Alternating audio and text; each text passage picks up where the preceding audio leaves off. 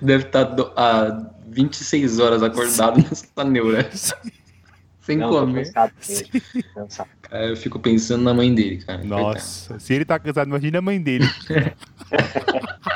que não tem a energia que ele tem pra acompanhar. É, mas você viu o áudio que eu mandei? A minha mãe não acha que eu incomodo ela. É, é filho, né? Mas ela vai falar que se incomoda. Saiu É. dela, né? Não, minha mãe é sincera. Minha mãe é sincera. Ela fala: Eu não aguento mais você. Não, mas o que é. Deixa eu fechar a porta aqui.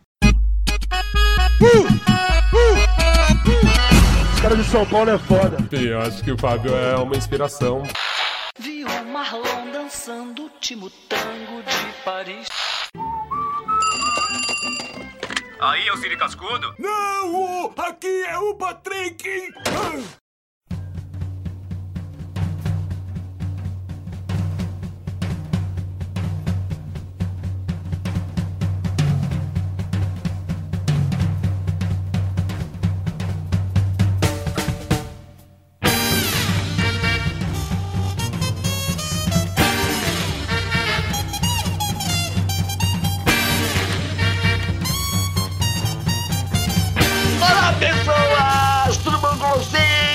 Aqui mais uma vez pra apresentar este programa que ninguém quer editar. Eu, o host mais maníaco dessa podosfera, venho falar pra vocês sobre o acúmulo de informação, o maior pecado moderno, como isso está nos matando lentamente. E pra me ajudar nesta bancada, maravilhosa. À minha direita, ele, o fugitivo da terapia, Fábio Castilho. Ai, ai, e aí, Patrick, tudo bem? E você, Marlon? Como vocês estão? Eu poderia estar melhor. O Patrick, nada ficar ruim. Cara, eu queria estar igual o Patrick mesmo. É, não tá fácil pra ninguém, nem pra ele, o nano nano empresário Marlon Nascimento. Ai, caramba, empresário é ótimo. Gostei. Gostei, Patrick. Muito obrigado pela desig- designação. Você conseguiu o empréstimo do BNDES, Marlon? Não, eu não consegui ainda. Tô, tô querendo pra comprar um microfone pro nosso podcast. Só você tem 80 mil de renda líquida anual, aí você pode pegar o empréstimo, sabia? É mesmo? É, Não, não- é mesmo, eu tô bem informado. E hoje é justamente disso que a gente não vai falar. A gente veio falar aqui sobre. Sobre o que mesmo, Fábio? O que a gente vai falar, Patrick? A gente vai falar hoje é, da nossa dificuldade moderna de adquirir conhecimento da maneira. Como, como é que eu- que palavra eu uso? Que palavra eu uso? De uma maneira ah, não, já tá se saudável. embananando demais. Já tá se embananando demais, eu vou falar. Hoje a gente vai falar que absorver informação não é construir conhecimento. Absorver informação pode ser apenas um entretenimento. E o Marlon fez um livro para esse programa.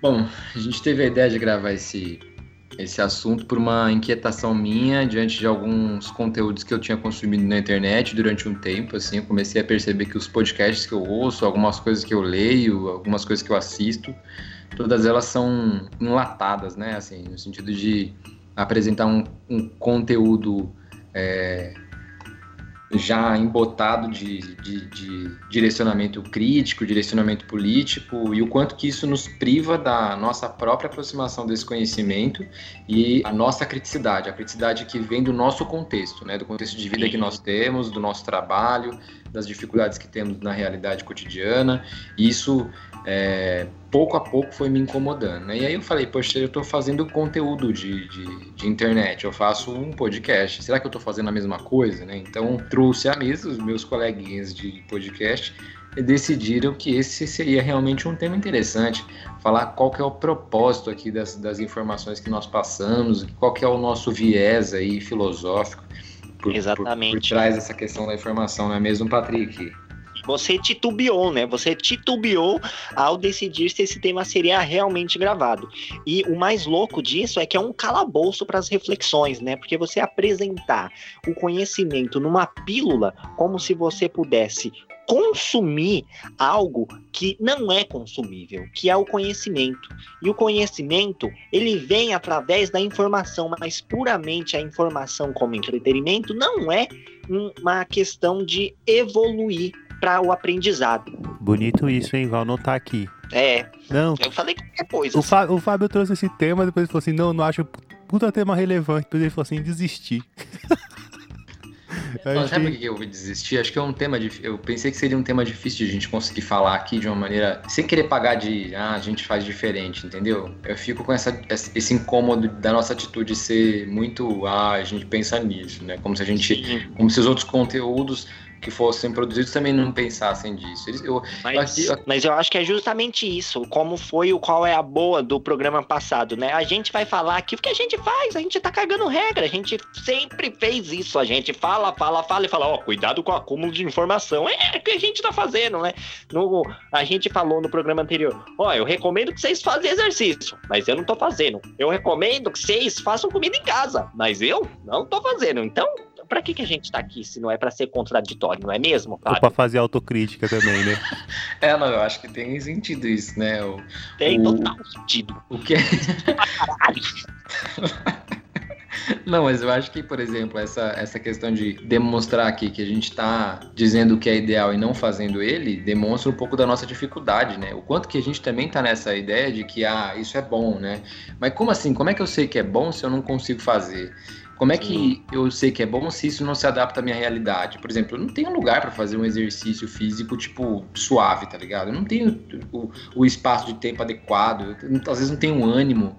Então, como é que eu vou falar que é bom sendo que eu mesmo não faço por uma questão de dificuldade mesmo de fazer, seja ela de tempo, seja ela de espaço, seja ela, enfim, de desculpa mesmo para não fazer. Mas voltando ao que a gente estava conversando em relação a como surgiu essa pauta, também foi uma inquietação minha, por exemplo, dentro da, da- de uma discussão que eu tive na pós, sobre a, o quanto que algumas coisas que a gente estava lendo ali tinham conteúdos preconceituosos, racistas, até é, assim de classe, né, preconceito de classe ali. E a gente lendo esses filósofos, né, que escreveram ali na, na época do, da ascensão do nazismo, né, da escola de Frankfurt, muito conhecidos aí Adorno, o, o Horkheimer. o Horkheimer, o Walter Marcuse, Benjamin. né, o Walter Benjamin. Então a gente estava lendo ali alguns desses Patrick trechos. Stefanini também. Patrick Stefani, estava lendo desses, desses textos assim, e a gente começou a, a, a gente começou a trazer crítica, só que daí no, do, do lado da professora, do lado da academia, sempre existia uma, não, calma gente, o que eles escreveram foi importante, né, tipo, querendo passar pano, e aí alguns componentes da sala levantavam a crítica, levantavam a questão, o quanto que aquela leitura estava sendo importante pra gente, mas que a gente sentia a falta de uma leitura mais contextualizada, num contexto, por exemplo, igual ao nosso, que foi colonizado, um pensamento totalmente eurocentrado.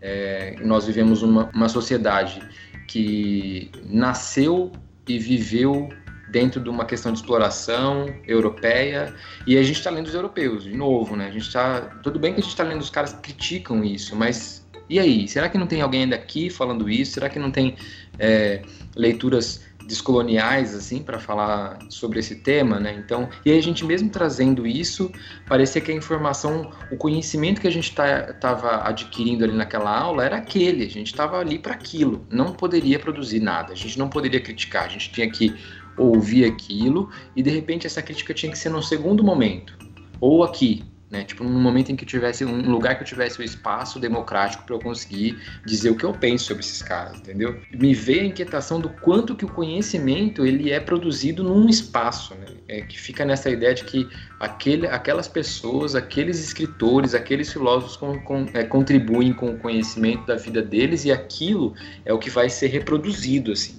E isso me incomodou bastante, assim, também. E isso, essas inquietações foi que levou eu a trazer esse tema, desistir e aí depois voltar a achar que ele era importante também. Sim, sim. Eu acho importante, Fábio, falar isso, mano, porque isso não é só em relação aos filósofos, né? Isso é relação. Ele já mencionou podcast, é, mídias, todas essas coisas são. A gente é tratado como um ser passivo que tem que escutar tudo isso, e a- aprender, né? Tá? Internalizar aquilo e foda-se nossa experiência, foda-se o que a gente tem, tá ligado? E eu até fiquei pensando assim, quem nunca já ficou é, passando por feed de notícia ou feed do Instagram por horas, horas e horas e percebeu que nada mudou a vida? Você absorveu um monte de informação, um monte de conteúdo e, e, tipo, passou horas do seu dia e você acabou com a sensação, tipo assim, nossa, mano, eu não fiz nada. Eu, tipo, eu não mudou nada na minha vida, tá ligado? Porque eu acho que a gente também entrou numa lógica voraz de consumo, tá ligado? Que a gente tem que estar ligado o tempo inteiro em tudo, né? A gente tem que estar ligado na ciência, nós tem que estar ligado no, na filosofia, nós tem que estar ligado nisso, naquilo, fazer exercício e passo e consumir as coisas e tipo assim, e, e a gente, né? E, e a nossa, nossa experiência, nosso conhecimento que a gente constrói. Não existe, tá ligado? Não tem. E o que o Fábio falou é muito interessante. Ah, a gente tem que consumir os filósofos europeus, como se filosofia só existisse na Europa, né? E a filosofia indígena, a filosofia africana, que são parte de nossas matrizes, assim. É Até engraçado, né, Fábio? Você falou do decolonialismo, o próprio teórico do decolonialismo, que é o Boaventura de Souza Santos, é um cara de Portugal, tá ligado? O maluco vai criticar. O maluco vai criticar o, ele mesmo, né? Mas interessante. E eu acho foda. É foda pensar isso, né, mano? Os próprios podcasts, quando ah, vamos falar de isolamento social, a gente chama quem? Um profissional. um especialista, tá ligado? Mano, você nunca chama o pessoal da quebrar. Ah, vamos chamar um especialista pra ver porque a taxa de isolamento social tá baixa. Aí você chama o cara que faz uma leitura, uma puta informação lá e pff, você não sabe, você, você nem percebeu porque na sua quebrada tá, tá ligado? Você não percebeu porque você não tá fazendo também, sei lá. Sabe? Acho que essa, Sim. essa lógica de infra, a gente consome, isso é um consumo, tá ligado? Sim, existem maneiras diferentes, né, de você abordar um fenômeno, né? E o que a gente mais vê no- nas grandes plataformas são as pessoas trazendo grandes conhecedores da academia, especialistas, doutores, os maiores jornalistas, os maiores expoentes daquele assunto, sendo que você pode chamar o seu Zé da quitanda ali do lado e ele vai falar, ó, não, aqui na rua o pessoal não tá usando máscara não, né? Isso já é uma pequena amostra da realidade também. Então a gente mostra, a gente vê como que essas coisas estão bastante engessadas, né? Como que é, aqui no podcast mesmo é um ótimo exemplo, né? Como é engessada essa maneira de você consumir o conteúdo e produzi-lo. É uma coisa que eu acho também que é interessante assim pensar e frisar é isso aqui não é bem uma crítica a como funciona a ciência, né? Porque a ciência ela é um- uma é, uma via do conhecimento ali. Existem testes, né? A, a ciência se dá por essa lógica de olhar para a realidade, testar aquilo e validar aquilo, né? E deixar com que aquilo em aberto, inclusive, para ser questionado. Então, isso é importante. O problema é que a gente não está fazendo. Eu acho que quando a gente consome só com as informações ali em cascata nas redes sociais, a gente não está fazendo o ponto de criticar aquilo, porque aquilo já vem embotado e cheio, é, já vem é, com vestido de uma certa, de um certo direcionamento. Você não, aquilo não é geralmente um conteúdo para você refletir. É geralmente um conteúdo para você simplesmente consumir, que é mais confortável você consumir todas as ideias ali e tudo mais, né? Então é difícil um conteúdo, eu, eu digo assim, eu, eu sei alguns, né? Eu tenho alguns bons canais do YouTube, um, é, podcasts que são importantes para mim, assim, nesse sentido, porque me fazem pensar, me fazem querer pesquisar, ler mais, né? Que não dão as coisas simplesmente prontas ali e acabou. Aqui é tudo que você tem que saber sobre tal autor. Ou, por exemplo, tem um canal que eu gosto, que acho que ele- eles fazem um conteúdo limpo, assim, de. de assim, de, visualmente, o, o, o conteúdo, a, a- organização do conteúdo é muito boa, que é o, o canal Meteoro Brasil. Eu não sei se vocês já viram esse, esse, esse canal no YouTube, porque eles conseguem passar por um tema, eles têm muita questão de, de opinião, né? Eles deixam ali a opinião, mas eles sempre deixam aberto uma, um questionamento, uma, um- uma possibilidade de a gente, porra, pensar sobre aquilo. Eles nunca fecham um assunto simplesmente lacrando ele, eles informam e refletem sobre aquilo e deixam em aberto. Então eu gosto do, do modo como é conduzido ali. E, só que isso é raro, né? Tipo assim, consumo de outros podcasts, outros canais, assim, acaba sendo muito de consumir. E o que eu acho assim, que eu tava volt- voltando ao que eu tava falando, não é simplesmente uma crítica à ciência, a gente não tem que só consumir ciência, a filosofia dada como ela foi. Mas a ideia de você olhar para sua realidade, como o Patrick falou, às vezes o seu entorno consegue comunicar para você coisas que, que tá na sua cara, é só você olhar, você não precisa ficar esperando que alguém diga. Sim, você Então- pode inclusive, você pode inclusive falar com os pipoqueiros do seu bairro, eles vão te informar muito bem, né? Exatamente, exatamente. É, essa é a função do, do, do pipoqueiro. Você acha que ele tá ali pra vender pipoca? Não, ele vai estar Não. ali pra, ó, já fica de olho pra A ver o que pipoca tá é o rolando. segundo plano. São os, são os pipoca grandes é- filósofos e narradores da quebrada, né, mano? É, exatamente. Então a, a gente tem que tentar lembrar essa questão da, da- da, é, do quanto que ao seu entorno, e, e, e é que tá, aquela, que- aquela questão de ah, o filósofo, quando eu sou um psicanalista, é, ou quando eu sou um, um, é, kantiano, eu sou eu tenho uma visão do, é, sei lá, niilista sobre a realidade, enfim. Quando eu digo isso, eu atribuo aos meus olhos uma lente da qual não só me ajuda a enxergar a realidade, como também me cega de eu conseguir enxergar a realidade através das minhas, do meu olhar, do, do, do modo como eu penso, né? Porque fica parecendo que a gente fica sempre esperando que alguém leia pra gente. E quando a gente aprende uma leitura, parece que assim, ela não é muito nossa, né? A gente tá fazendo esse exercício de olhar a realidade como um niilista ou como um psicanalista, mas a gente esquece de tirar ela de vez em quando e olhar a nossa própria realidade, nosso entorno como, sei lá, como periférico, como é, pessoa que trabalha, que é um, um- um- ou sei lá, uma pessoa do campo ou um, indígena, né? E o, o problema da ciência moderna é que ela geralmente é, invalida esses outros discursos, né?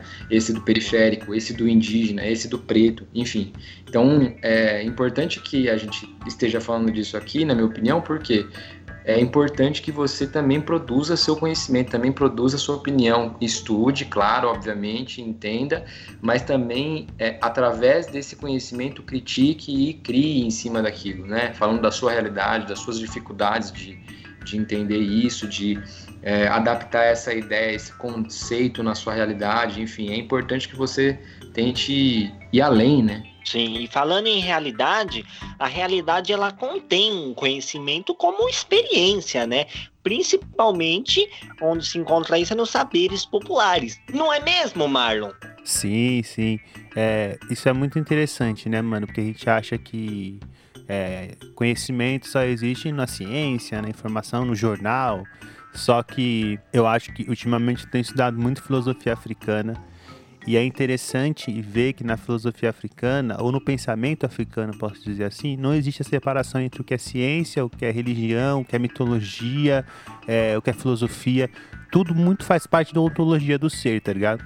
Esses dias eu escutei uma frase que me, me deixou muito pensativo, que dizia sobre Exu, né? E fala assim que Exu matou um pássaro ontem com a pedra que ele atirou hoje. E eu fiquei assim, caralho, mano, isso aqui de repente me deu um estalo assim, e isso é, explica, por exemplo, pensar uma coisa muito difícil na fenomenologia, por exemplo, uma linha filosófica, que é a temporalidade. Se você for ler temporalidade na fenomenologia, assim, mano, você vai ficar dias, dias, dias pra poder entender. Só que essa frase do Exu ajuda a explicar, tá ligado? Porque isso significa o quê? Que o passado, por mais que ele já for construído, não significa que você não pode ressignificá-lo, elaborar ele de uma forma diferente, ou até mudar o passado, tá ligado? E eu fiquei pensando, caraca, mano, olha como é potente essa frase, tá ligado? É, o, o cara fala que o Exu, o Exu matou o pássaro ontem com a pedra que ele atirou hoje, mano, tá ligado? Isso significa o quê? Acho que a terapia tem um pouco desse sentido, né? Tipo, mano, você elaborar as É, eu coisas ia do... falar isso agora. É, você elaborar as coisas do passado. terapia. É, você elaborar as coisas do passado hoje, tá ligado? E, modifi e modificar, modificá-las, tá ligado? Olhar pra ela diferente. Isso é louco. E olha como é, tipo, é um conhecimento que da mitologia africana que vem sendo dito, né, mano? Um aforismo africano que vem sendo dito há muito, muito tempo, tá ligado? E aí você pensar assim, ah, mas a tempora... isso isso ajuda a explicar a temporalidade, tá ligado? Não, a temporalidade ajudou a explicar isso, porque isso veio muito antes da temporalidade, do conceito de temporalidade fenomenológica, tá ligado? E olha como é um conhecimento que existe, é um conhecimento quase que periférico também, né? E tal. Isso demonstra também, né, mano, como o, eu acho que isso vem, essa nossa concepção de absorver informação, como a gente é clivado, né? O homem ocidental é muito clivado, né, velho? Tipo, ah, e aí é ciência, ah, não é, isso aqui é filosofia, ah, não, isso aqui é religião. Mano, tudo faz parte da ontologia do ser humano, tudo faz parte do ser humano, tá ligado?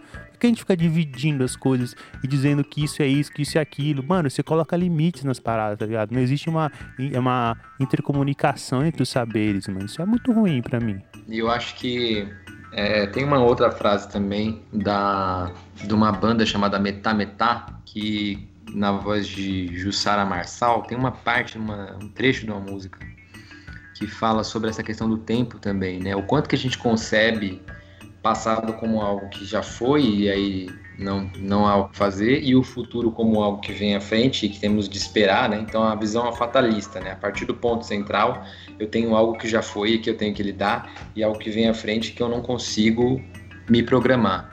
E aí tem uma frase que é da, da filosofia urubá também, que é se o passado já morreu, um segundo atrás quem matou fui eu. Se o presente renasceu, um segundo à frente quem gerou fui eu. Então, é, coloca o fato de que tudo está no presente e quem gera é através da minha visão. O passado morreu, eu fiz ele morrer. O presente renasceu, ele vem à frente, eu gerei ele, né? Tipo, é, o, é a nossa percepção da, da realidade que concebe e dá a possibilidade de a gente entender o que é passado e o que é futuro.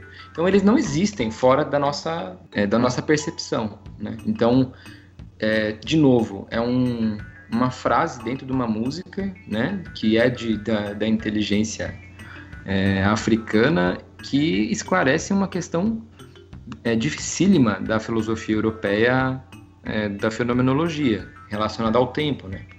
Então é de novo o quanto que esses saberes já estão no, no, na realidade cotidiana, sobretudo nas ruas, né?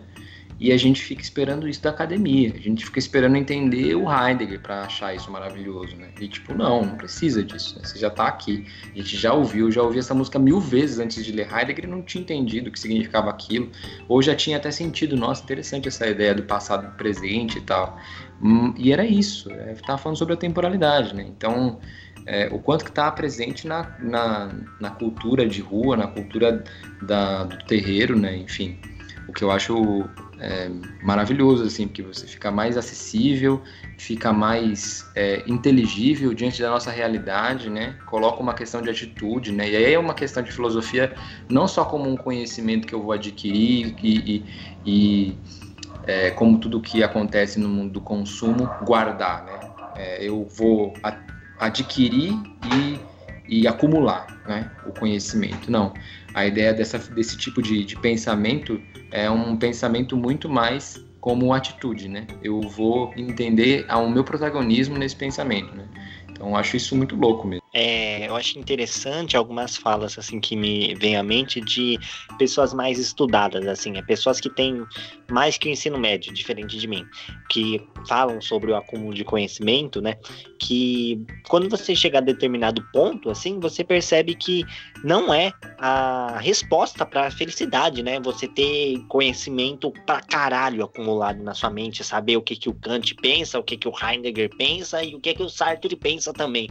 A questão é que para você ter uma qualidade de vida, para você viver bem, para você ter relações é, de qualidade, você ficar acumulando conhecimento não, não é solução, e nem para você refletir, né? Então, isso que o Marlon falou também sobre a interdisciplinaridade, é interessante a gente pensar como que nós recorremos à filosofia e à ciência para obtermos conhecimento, mas nós não vemos a filosofia e a ciência em nossa vida prática, né? Como, por exemplo, entender a filosofia como atitude, assim como, por exemplo, o Hacking Bale fala sobre o anarquismo, só que pessoas que leem o anarquismo não têm uma postura anarquista, né? Então isso pode parecer normal, você tá ali no campo da teoria e a sua vida você é, mata moradores de rua, mas na verdade você tem que estar de acordo com o que você acredita na teoria, não é mesmo, Marlon?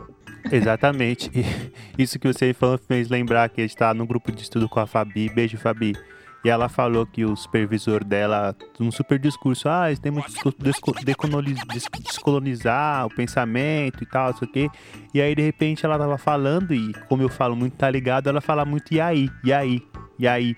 Aí ele falou pra ela assim: Você percebe que você fala muito e aí? Tá ligado? Falando que, que esse fato dela falar muito aí atrapalhava na comunicação dela, sabe? Então. Nossa é, e a gente percebe como, tipo, a pessoa. A teoria, na teoria é muito bonito, mas na prática, tá ligado? Existe uma distância, porque a pessoa, ela só absorve o conhecimento como informação mesmo, tá ligado? Isso me faz pensar, a gente estava discutindo um tempo atrás também o, o seriado O Bom Lugar, tá ligado? E o lá tem um, um filósofo. Aquele do sabotagem? Não, o do Netflix. O, tem um filósofo lá, o Tiri, ele é o filósofo, manja tudo da ética da filosofia, Kant e, e tal, essas coisas todas, Nietzsche, pá. E engraçado, quando ele é pra tomar decisões, ele não consegue, né? É até engraçado, tem uma parte lá que um demônio fica, vai, então você vai tomar a decisão agora. E ele mata o amigo, mata os moradores, uns trabalhadores estão na via e tal. Isso mostra muito bem o que é, tá ligado? Tipo, que ah, o cara sabe tudo de ética, mas o cara não consegue tomar uma decisão ética, né? E eu acho interessante isso que a gente está falando, porque isso mostra que levar o conhecimento, valorizar o conhecimento emergente que já está nas pessoas, faz a gente valorizar, a gente descentralizar o conhecimento, né? E valorizar as pessoas em si, tá ligado? O Fábio falou, e quando eu falo assim, ah, a gente não, não pode dividir ciência com filosofia, mano, o Egito, tá ligado? Que já foi uma potência, já foi os Estados Unidos da época, né? Na época que, que, que era muito forte. Mano, os caras não tinham essa divisão. Os caras construíram a pirâmide, tá ligado? Que os europeus chegou lá e depois falou assim: Isso aqui é coisa de ET, hein? Isso aqui é coisa de ET. Eles não tinham capacidade de fazer aquilo, tá ligado? Então eles chegaram ali e falaram que era coisa de ET. Mas os, os, egípcios faziam o quê? Para faraós, para deuses, tá ligado? Então, no Egito, ciência e filosofia, religião, é tudo muito integrado, tá ligado? Isso faz com que você valorize as pessoas, o conhecimento das, das pessoas mesmo, tá ligado? No Egito tinha os escribas, os escribas, só que eram pessoas que escreviam o que acontecia no, no reino, guerras e tal.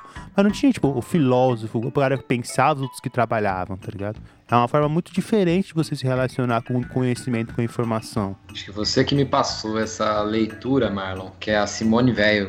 É, Simone Weil, ela, ela, ela, é muito marcante assim nesse sentido, porque ela atribui o conhecimento, sobretudo relacionado a, ao comunismo e à classe operária, né? E ela vai viver isso na, na pele, né? Ela escolhe fazer isso indo viver nas fábricas, trabalhar na fábrica e tal. Inclusive, eu fiquei sabendo, teve uma, uma situação em que a Simone de Beauvoir encontrou ela e disse que admirava e tal. Nossa, uma conversa rápida nesse sentido.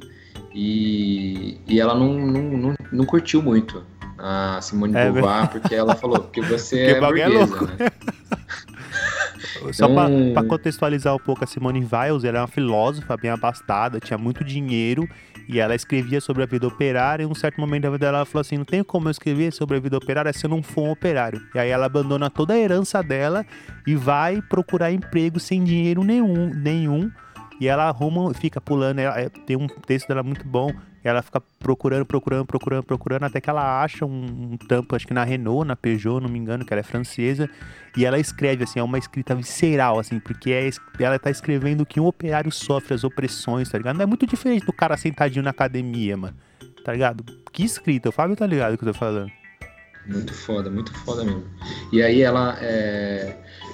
essa atitude dela de viver a coisa na, na pele é, sair do contexto de, de privilégio dela, a gente pode fazer isso, por exemplo, não exatamente fazer como ela, né? Porque muitas vezes isso é, nos põe em, em, situação.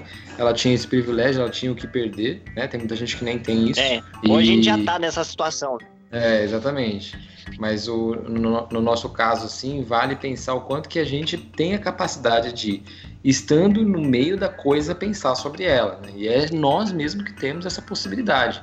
A academia ela faz isso de uma maneira científica, neutralizada, né? esterilizada, né? que é olhar o fenômeno de longe, escrever alguma coisa sobre ele, pesquisar, entrevistar pessoas, mas ninguém faz isso melhor do que a gente. Então, é, enquanto a gente entender que filosofia, história, é, é da academia e que é, é, lá onde a gente produz, é lá que a gente faz, a gente vai continuar refém desse, desse consumo de conhecimento, né? E nunca vai chegar à esfera de criticar e produzir ele de uma maneira demo, realmente democrática, né? Se, essa, se é que essa palavra tem algum efeito ainda hoje. Sim, e falando sobre essa produção e reprodução do conhecimento, é, é interessante a gente também pensar sobre como que a gente pode produzir conteúdo a partir da nossa realidade, porque afinal de contas, se nós estamos vivendo essa realidade, somos nós que temos que falar sobre ela, e não as pessoas que estão em Ipanema, as pessoas que estão no Morumbi. Eu nem sei se Ipanema é um bairro de boy no Rio. É? De boy no Rio? É sim, é sim. É. então, as pessoas que estão na zona sul do Rio de Janeiro, você que está na zona sul do Rio de Janeiro, um beijo para você, me convida. É, pensou que eu ia? Não, não ia, claro que não. Mas voltando ao fio da meada, a nossa produção do conteúdo sobre a nossa realidade, ela é visceral, porque ela é própria. Então a gente tem sim que se apropriar da nossa realidade e não tomar como o que a novela diz sobre o que é a periferia, sobre o que é a favela. Então é sobre essas de força e fé que faço aqui uma provocação. Eu gosto dessa palavra. Faço uma provocação, não é uma pergunta, é uma provocação. Faço uma provocação aqui sobre o tipo de conteúdo que você consome, né? O tipo de conteúdo que você consome é uma reprodução do mesmo? Por exemplo, eu é, comecei a assistir o canal do Pirula. É um excelente canal. Ele tem é, excelentes vídeos, uma infinidade deles, só que é uma avalanche de informação assim e é muito interessante. Então você começa a aprender, entre aspas, coisas sensacionais, como por exemplo a formação de linguagem, que acontece é, em lugares que não se espera. Por exemplo, na Guatemala, uma escola é, com crianças que não tinham o conhecimento da linguagem universal de Libras começaram a desenvolver ali a sua própria linguagem. E isso tem uma classificação na, no estudo da linguagem, né? Só que, por exemplo, eu nem lembro disso, eu nem sei se eu estou falando isso de uma maneira certa ou não, se foi na Guatemala, se existe uma linguagem universal de libras. Agora a questão é, quando você consome esse conteúdo, essa informação ela é absorvida para você trabalhá-la como um aprendizado ou você simplesmente se entretém e esquece? Assim como as centenas de youtubers aí sobre ciência, que é essencial essa divulgação, só que a gente consome ele de uma maneira superficial, não vai atrás além do vídeo, não vai atrás além do podcast. E tudo isso tem que fazer sentido na nossa realidade. Não é mesmo, Fábio? Sem dúvida, Patrick, concorda aí com o seu posicionamento, né? Porque, por exemplo, a gente está aqui fazendo conteúdo e criticando o fato de que esse conteúdo pode ser consumido de maneira é, é, superficial ou simplesmente para entreter, né? Ou simplesmente para fazer você passar o seu tempo. E não é esse é o nosso interesse. Nosso interesse é, é fazer isso que o Patrick fez mesmo, né? Provocar é, reflexão, fazer com que você vire um não só um consumidor do nosso conteúdo, mas que você também possa é, fazer com que ele também se desdobre. Né? Então, assim, nos dê dicas do que a gente vai poder falar, é, queira participar, né? Eu não sei, a gente pode ver uma possibilidade disso, né? Nota do editor. E falando em participar do programa, você pode nos enviar um incrível e-mail para podcastpipoqueiro.hotmail.com. É Hotmail, eu sei, mas teve um probleminha aí com o último e-mail que alguém precisou excluir, que não foi eu. Mas conte para nós a sua história, como você se sente ouvindo esse programa. Se sente bem? Se sente mal? Se sente maravilhosamente incrível? Então, nos envie um e-mail e-mail incrível. Já enviou? Fica aqui esperando, tá? Pode enviar e vamos de volta para o programa. Então, se envolva naquilo que você está que você tá ouvindo. A gente, é, uma das nossas é, uma das nossas realidades, sobretudo periférica, é essa, né? A gente precisar da, da, é, da ajuda, do suporte, né? Assim, do, do, do coletivo. Então, a nossa ideia é essa, de que você está consumindo esse produto aqui, está ouvindo o que a gente está falando. Então, Tô ouvindo os cachorros. Critique. tá, tá, tá barulho? Não, só muito. Não, é, se você está ouvindo isso aqui, na verdade é para você é, nos mandar lá o que achou, o que você, o que, que você fez pensar? Algumas pessoas fazem isso, né, com o nosso podcast, de é, dizer, nossa, ouvi, pensei tal coisa, né? Porra, isso é muito louco, cara. Porque não, vai, não é só a gente simplesmente tá cagando regra aqui e a pessoa inter, simplesmente engole aquilo que a gente está ouvindo, né? Aquilo que a gente está falando. É, ela, ela pensou alguma coisa na vida dela, ela reestruturou ali. É, a gente já teve alguns relatos aí sobre isso e eu acho que é esse o ponto. Assim, a gente tem que tentar sempre produzir alguma coisa que vai fazer as pessoas se movimentarem, não simplesmente sentarem a bunda na cadeira e falar, nossa, que legal esse podcast aqui, eu vi, tem bastante informação, hein? Vou passar para os meus contatos, para eles também ficarem super informados e adotarem aí essa, esse novo entretenimento nos seus dias. É, e eu acho que a informação atualmente ela é uma grande inimiga da experiência, né, mano? Porque a experiência é um, uma parada onde você se demora, você pensa, você se percebe no processo, tá ligado? Esse dia eu tava pensando assim, eu gosto muito de plantar e eu vejo muito vídeo sobre plantar e tal. Só comecei a pensar assim, mano, além de toda a técnica que tem o plantar, né? Adubação, água, enfim, é, cuidado, as pragas, tudo isso mais, tem a minha experiência com plantar, tá ligado? Quão bem me faz isso. E me faz muito refletir o plantar, o cuidado que eu tenho comigo, tá ligado? Todas essas coisas. Então, plantar para mim não é só uma informação que eu vejo os vídeos no YouTube e reproduzo para poder ter umas plantas bonitas pra galera ver e achar legal tal, não, ou para outro sentido. Para mim tem uma experiência muito boa acordar de manhã, regar aquilo, faz, eu me sinto me cuidando, tá ligado? Então eu, eu vejo isso muito é, que a gente deveria fazer muito essa prática, tá ligado? E eu fiquei pensando muito também de, quanto é, é, é, quebrado, tá ligado? Até na escola, assim, né? Acho que a gente aprendeu muito a, a trabalhar e trabalhar a informação, né? Trabalhar, reproduzir informação também. E no trabalho isso é muito difícil, né, mano? Como você vai tentar viver experiência no trabalho? Não façam isso.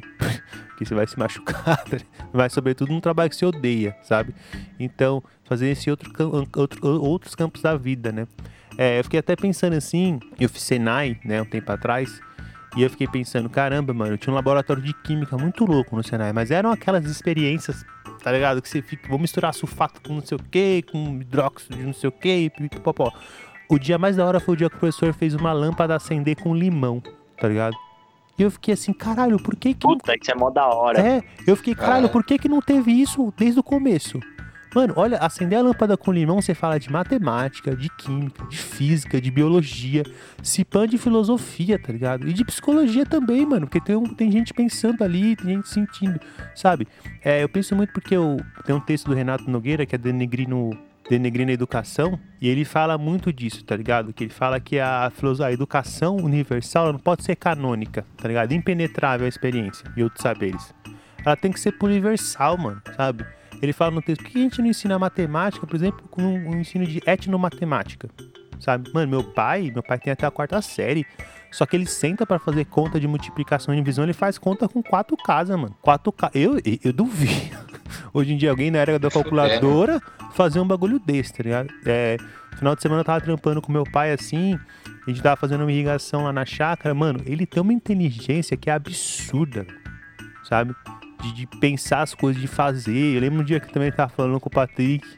E aí o Patrick falou assim: Nossa, esse passarinho que tá cantando aqui. Ele falou: Ah, esse passarinho é tal. Você lembra, Patrick, desse passarinho do pássaro? Nossa, mano, nunca esqueço disso. Sim. Sabiá laranjeira. É. Puta que pariu. Isso é porque que ele falou que sabia assim, o nome? Pretenciosamente. Eu falei, nossa, tô ouvindo esse passarinho o tempo todo. Tá aí, eu imitei o canto. Eu imitei o canto. E aí ele falou, ah, eu sabia laranjeira. Aí eu pesquisei na internet era mesmo. Puta merda. Meus parabéns, seu Maurício. Tá salvado.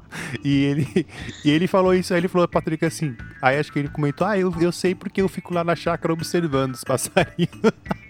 Tá Mano, olha que foda, tá? Ele para lá e fica observando os passarinhos e sabendo isso, tá ligado?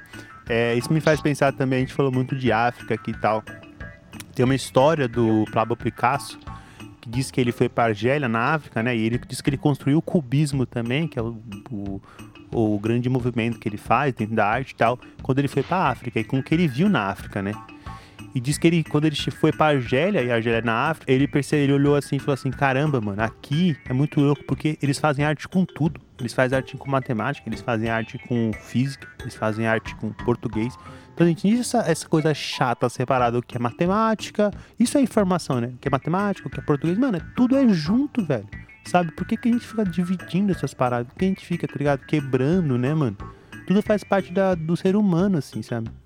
É Então isso. é isso, simbora pro bar? Simbora.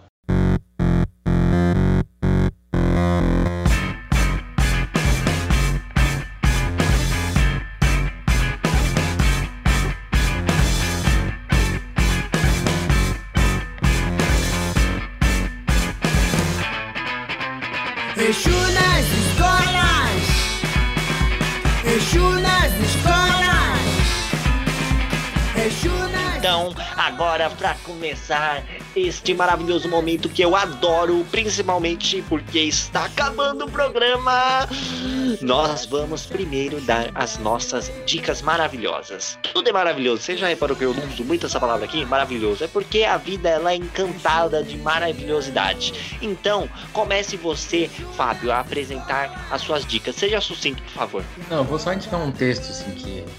Rápido. eu- É, um, é um texto, é um texto legal assim de ler para quem está querendo interessado é, numa leitura anarquista, que é, o, é Deus e o Estado do Bakunin. Ele é um texto muito gostoso de ler que ele dá, ele faz algumas críticas justamente a essa, essa o que a gente está vivendo hoje, que é essa, como é que fala? Qual que é o nome, Patrick? Quando a gente é, duvida da ciência, qual é o nome? Ah, tipo negacionismo assim? Isso.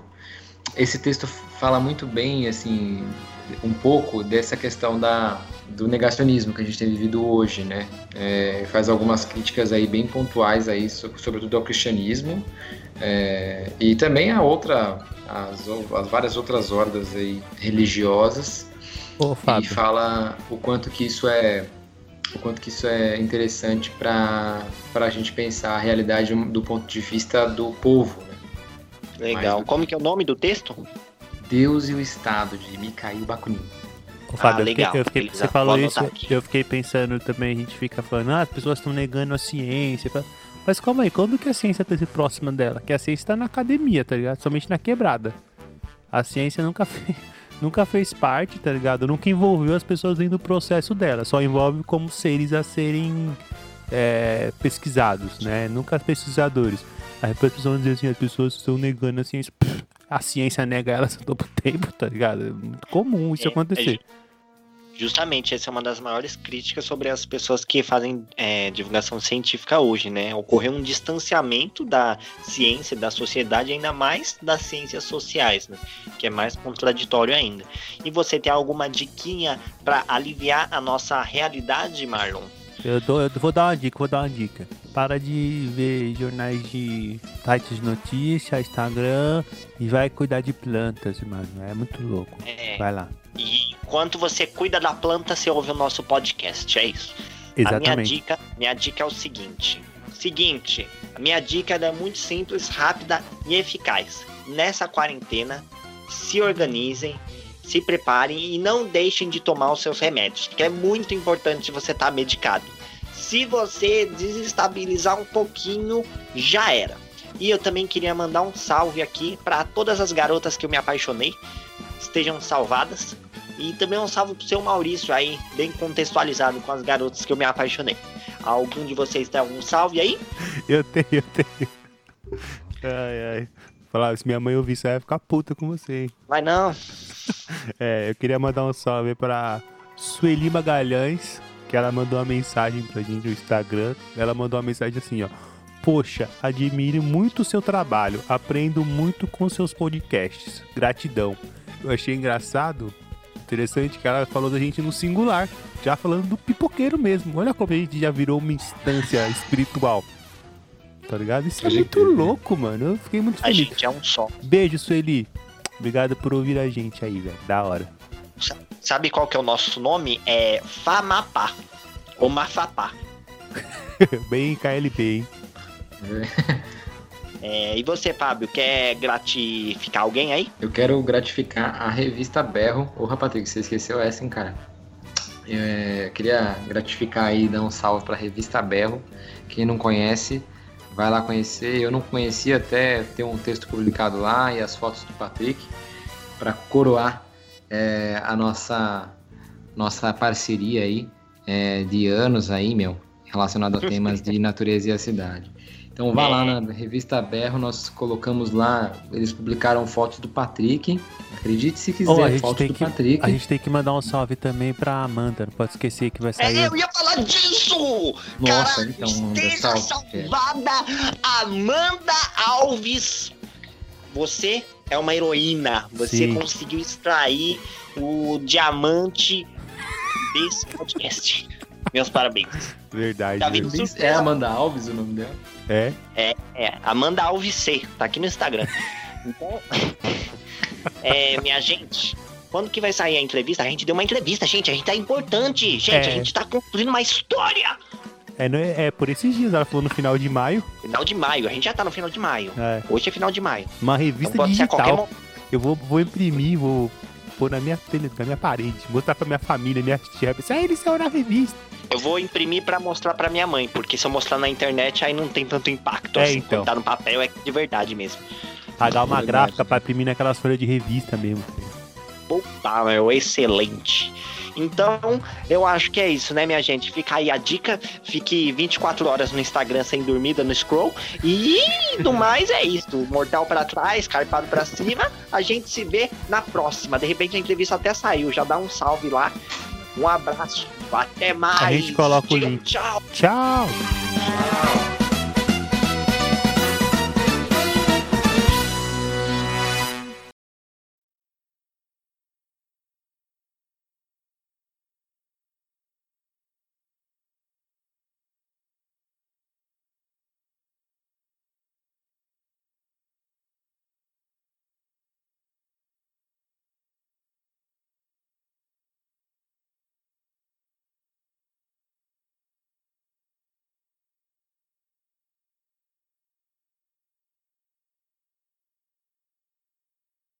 O meu amigo, você viu que teve um áudio no WhatsApp falando que chá de boldo cura o coronavírus? Sério? É, era uma hora, claro que era de um fake, né? Mas meu amigo falou que na quitanda daquele tampa, todo mundo tá indo lá buscar chá de boldo, velho. Nossa. Mano, Mas é bagu- real. É, essas bagulho é coisas, essas fake news pega muito, velho. A minha mãe, assim, durante uns 15 dias, ela tava tomando água com limão e mais não sei o que pra matar o coronavírus que fica na garganta. E eu tô falando, mãe, não fica na garganta, ele passa direto. Vou começar, hein? Ai, meu Deus do céu.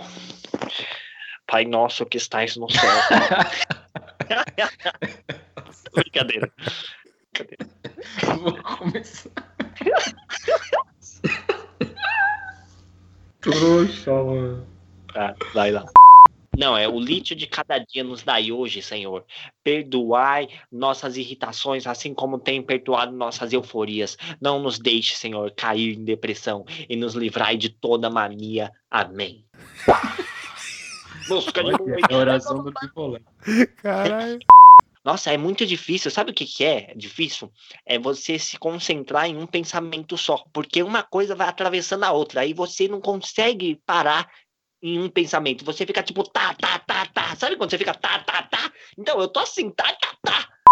Mano, foi até bom que você falou isso, porque hoje eu fiz exercícios físicos, assim como ontem, anteontem, traz de ontem. Eu malhei o bíceps, o tríceps, e o quadríceps e o quintíceps. E aí, o que eu fiz? Muitas séries, né? Com a caixa de leite e a caixa de água. Aí, eu fiz muitas séries e aí eu me senti até aliviado nos 10 minutos que seguiram o exercício, porque depois eu já tava, puta que pariu! ah!" Tá, Você vou tá aí? começar, começar. Acho Peraí, que deixa agora eu ele tomar consegue. Vamos lá, hein? Eu vou apresentar você, Fábio, aí depois que eu falar, aí você fala. Tá. É, ó. Mudou uma É. coisa? Ah, e às vezes eu finjo que eu tô rindo, aí quando eu vejo eu tô rindo de verdade mesmo. Começar, tá gravando, Marlon? Positivo. Positivo operante QPL QSP vai tomar no seu cu, filho da puta. De graça, né? Dá pra tomar agora. Ai. Cara, não sei. Então é isso, né? Então é isso. Tá. Falou. Mandar os salves? Tchau. Vai. Hoje tá louco o bagulho. Não, não, agora eu vou começar isso Acho aí. que até agora às nove nós conseguimos. Nossa, mano, hoje Não, na verdade, ontem, eu não sei mais que dia é qual, sabe? Quando você, tipo, ah, semana passada ou ontem, é, eu sonhei que eu tava com uma mulher e a gente tava naqueles momentos, sabe? ai, ai, enfim. E aí? Olá, pessoas! Tudo bom com vocês? Hoje eu tô aqui mais uma vez